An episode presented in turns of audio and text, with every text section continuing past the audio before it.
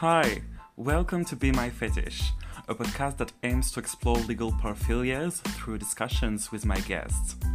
We'll talk openly and freely about different kinks, fetishes, and fantasies in order to deconstruct and destigmatize them until they no longer are taboo or source of shame.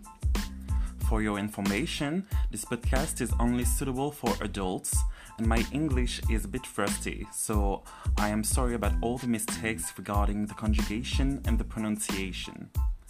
Like some of you, I am exploring these different practices, and I want to do so with benevolence, open mindedness, and without judgment, whether concerning the testimonies entrusted to me or my own perceptions of these subjects, and I invite you to do the same. The objective is therefore to discover, to share, to learn from each other through rich and diverse experiences. My guests and I will try to define the different legal paraphilias. What are these practices? How to do them safely?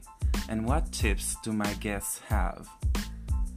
This podcast will also explore issues of pleasure, consent, questions related to gender, sexual orientation, the fetishization of people will be addressed, like many other questions, while participating in the deconstruction of stereotypes.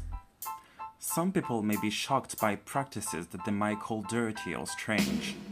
But remember the most important the paraphilia must be legal, and the people realizing it must be consenting.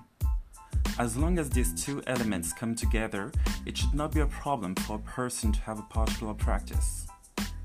The goal of Be My Fetish is to show that talking about kinks, fetishes, or BDSM is neither a shame or a taboo, and therefore participating, like many other media, in building a more open and kind society.